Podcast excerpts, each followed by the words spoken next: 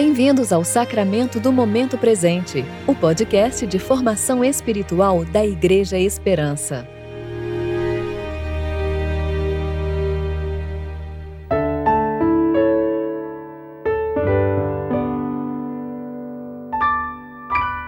Hoje é sexta-feira, 17 de junho de 2022, tempo de preparação para o primeiro domingo do tempo comum. Agora nós mesmos somos como vasos frágeis de barro que contêm esse grande tesouro. Assim, fica evidente que esse grande poder vem de Deus e não de nós. 2 Coríntios capítulo 4, versículo 7. Eu sou Dani Braga e vou ler com vocês a reflexão de Roberto Salles referente a Gálatas, capítulo 3, versículos 18 a 22.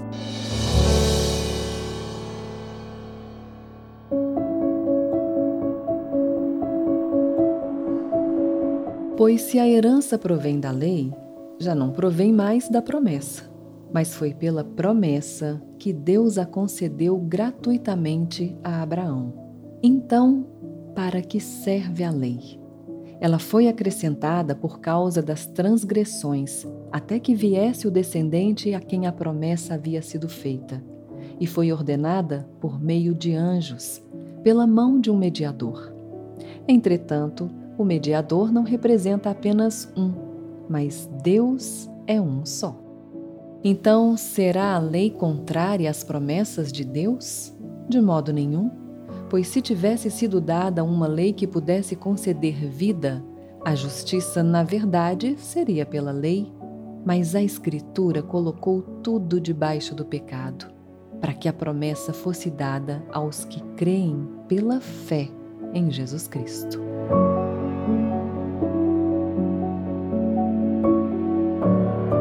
Nós que somos cristãos, dizemos que Jesus Cristo é a nossa referência. Declaramos que cremos em Sua palavra, em Suas promessas e em seus atos de amor. Mas como podemos declarar isso se não conseguimos realizar os seus feitos, como ele mesmo disse que faríamos ainda maiores para proclamar a proximidade do reino dos céus? As Escrituras afirmam que o Espírito Santo se derramou e muitas testemunhas presenciaram e fizeram dessa palavra a realidade de uma igreja cristã espalhada pelos quatro cantos da terra. Mas onde está a justiça? Onde mora a paz? Onde estão aqueles que governam para a abundância de todos, priorizando o socorro aos pobres e aflitos? A resposta está ao alcance daqueles que creem no mover do Espírito Santo derramado por Deus. Ele não se manifesta conforme a lei, que serve para limitar as ações motivadas por corações perversos. A lei molda e controla uma sociedade que, na escuridão de sua intimidade, é ainda mais corrupta do que se pudesse manifestar em pleno dia.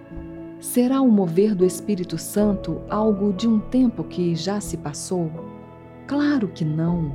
Tão vivo entre nós é o mover do Espírito. Tanto quanto no dia de Pentecostes, narrado por Lucas em Atos dos Apóstolos. Porque não é por obras humanas que é favorecida a presença do Reino, mas pela transformação e cura de corações que creem e se submetem ao servir por causa da fé despertada no Evangelho de Jesus Cristo. A justiça e a paz são manifestas constantemente pelo mover do próprio Deus, pois não é recompensa pelo que fizemos, é graça. É o despertar em intenções de orações, é o partilhar do que se tem, é o cuidar dos que estão próximos pois sabemos que todos precisam do alimento diário derramado pelo Espírito Santo, o maná que vem do Senhor.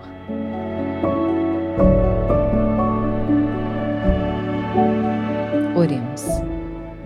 Amado Pai e Senhor meu, ensina-nos a proclamar Sua glória e atos de justiça movidos unicamente pelo Teu Espírito Santo Seja em nós o amor ao teu nome a levar-nos em ação de generosidade e a ansiar pela santidade. No nome de Jesus. nosso Cristo. Amém.